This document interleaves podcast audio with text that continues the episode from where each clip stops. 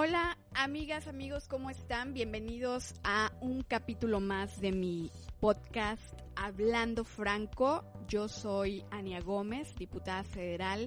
y me da mucho gusto el poder estar hoy platicando con ustedes respecto a un tema de suma relevancia en nuestro país. Y ustedes dirán, bueno, eso es de importancia es relativo porque hoy tenemos muchos temas que debemos estar eh, poniéndoles atención en estos momentos, como el tema de la violencia contra las mujeres, la inseguridad, ese tema de la pandemia que es el coronavirus que supuestamente ya llegó a nuestro país. Sin embargo, quiero hablarles de lo que está sucediendo hoy en la Cámara de Diputados respecto al procedimiento de elección de cuatro consejeras y consejeros electorales para que integren el Consejo General del Instituto Nacional Electoral. Les planteaba yo al inicio que hoy nosotros creemos que el INE está en riesgo. Y les quiero plantear por qué es que nos preocupa el INE y por qué nosotros iniciamos esta campaña de Yo defiendo al INE. Primero quiero decirles que, como ya lo he manifestado siempre, pero creo que no está de más el poder decirlo y, reiterarlo. Yo creo en las instituciones. Yo soy una persona que cree en las instituciones, creo en el sistema democrático en el que aún se encuentra nuestro país y creo que las instituciones están para abonar y para sumar a la construcción de este sistema democrático y por supuesto a la construcción de un país cada vez más transparente, cada vez menos impune y de un país que se ha regido por instituciones, que si bien todas estas instituciones siempre han sido perfectibles, sí, sin embargo, creo que todos estamos de acuerdo en esto, no podemos dar pasos hacia atrás. Es decir, si ya tenemos instituciones fuertes, serias y que le han servido a México, lo que tenemos que hacer es trabajar en ellas para mejorarlas para que sean cada vez más abiertas, más transparentes, para que quienes las integren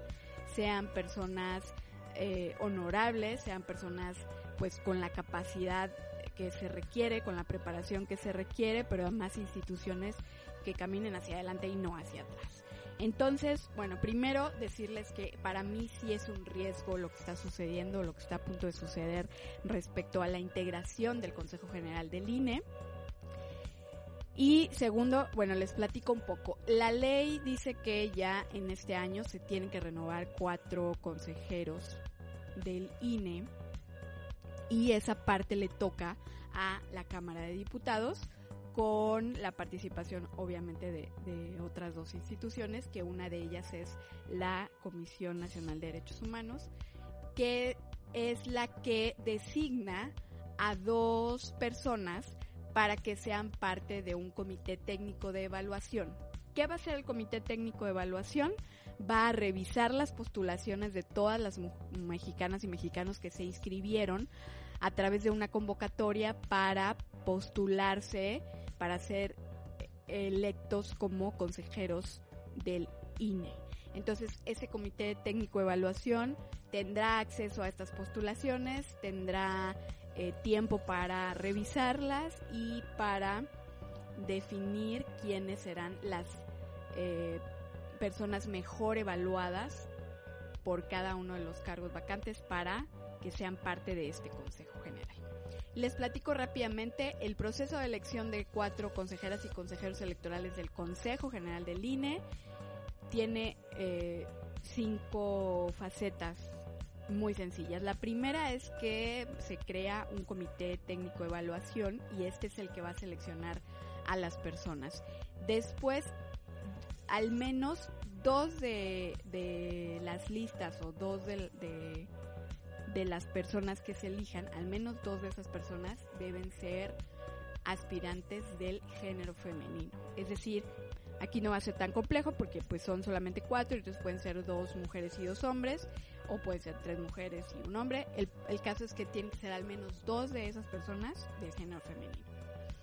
Después, a más tardar, el 24 de marzo se remitirán estas listas y expedientes a la Junta de Coordinación Política de la Cámara de Diputados. Recuerden que esta junta, la JUCOPO, está integrada por los coordinadores de cada uno de los grupos parlamentarios de la Cámara,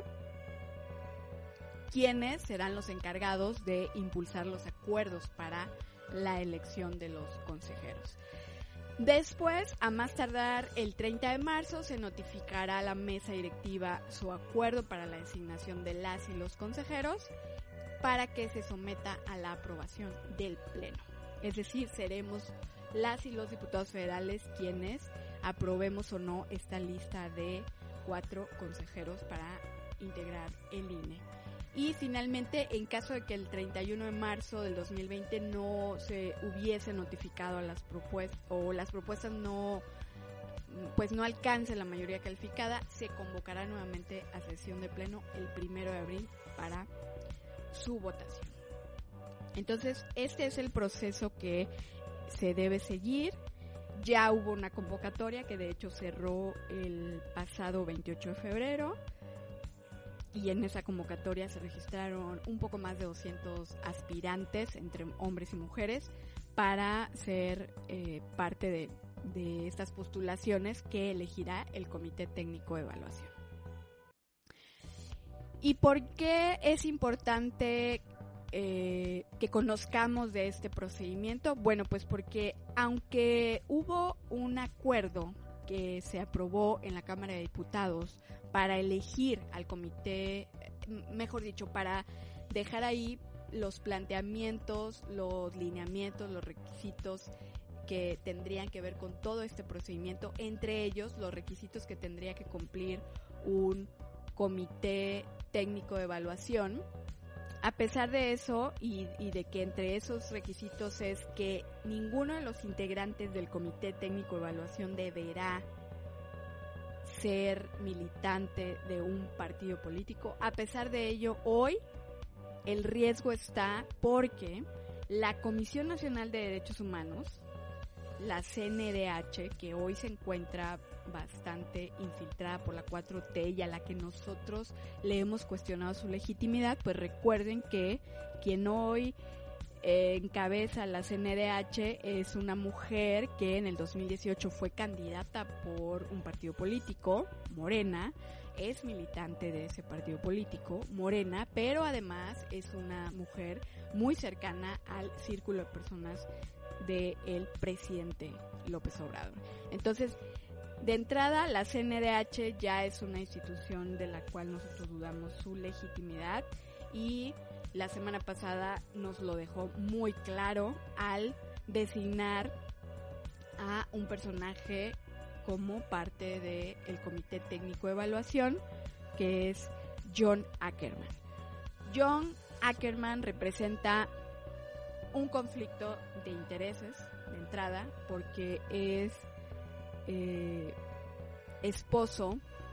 es decir, tiene un vínculo familiar bastante cercano con una secretaria de Estado, que es la secretaria eh, de la función pública. Y bueno, pues de entrada nosotros creemos que ahí ya hay un conflicto de interés. Segundo, este personaje, John Ackerman, milita en un partido político y este partido político es Morena, que además no es cualquier partido político, es el partido de el presidente en este momento el partido del gobierno actual. Y milita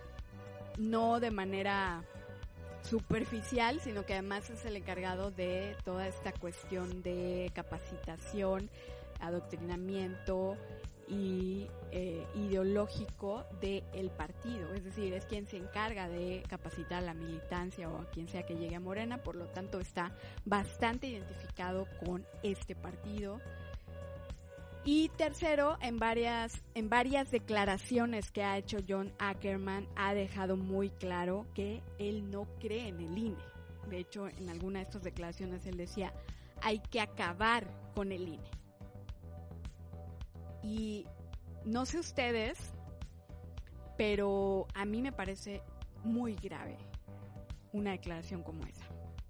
y les voy a decir por qué, pero antes quiero invitarlos a que se sumen a esta conversación a través de mis redes sociales. Para mí ha sido muy importante el poder conocer lo que ustedes piensan sobre los temas que yo retomo en mi, en, mi podcast Hablando Franco, pero además saber qué es lo que opinan de los planteamientos que yo aquí hago. Entonces los invito a seguirme a través de mis redes sociales, Ania Gómez NL en Twitter, Facebook e Instagram con el hashtag Hablando Franco. ¿Por qué nos preocupa esta declaración tan fuerte de John Ackerman? Bueno, pues el decir hay que acabar con el INE para mí representa acabar con la democracia. Acabar con la transparencia en un proceso tan importante como son las elecciones. Acabar con la imparcialidad a la hora de elegir a quienes nos gobernarán o a quienes estarán en la toma de decisiones, eso a mí me parece muy grave y me parece un atentado a la democracia. Por lo tanto, nosotros, entre todas estas cosas que ya les dije respecto a este personaje, nos parece que además es alguien que tiene muy claro que quiere destruir a una institución que ha costado a este país ir construyendo e ir mejorando poco a poco y es por eso que para nosotros no es legítimo que él sea parte del Comité Técnico de Evaluación. El Comité Técnico de Evaluación ya se instaló el pasado viernes, sin embargo, nosotros desde el Grupo Parlamentario del PAN presentamos una eh, denuncia para que se pueda reponer el nombramiento de John Ackerman. Esperamos que las autoridades correspondientes realmente puedan eh, resolver esta cuestión tan delicada. Y es delicada porque además nosotros, como lo hemos dicho antes, creemos que todas las actitudes y las acciones de quien hoy es el presidente de nuestro país, pues han sido más bien tendientes a creer que él quiere que nuestro país sea un estado de un solo hombre, que sea un solo hombre quien tome todas las decisiones y que sea un solo hombre quien imponga un pensamiento ideológico, político, cultural o social. Y el que hoy este hombre y su partido estén metiendo las manos a un proceso de elección de quienes serán consejeros del Instituto Nacional Electoral nos parece muy grave, nos parece un atentado a la democracia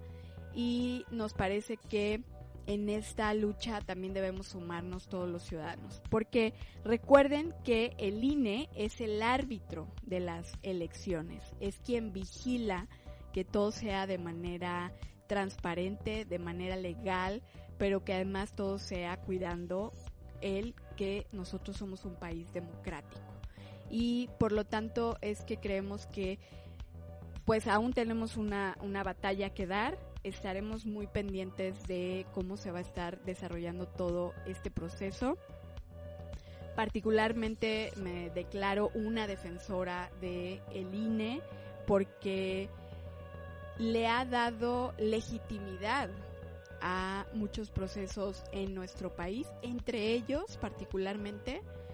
a eh, quienes hoy están en un espacio de toma de decisiones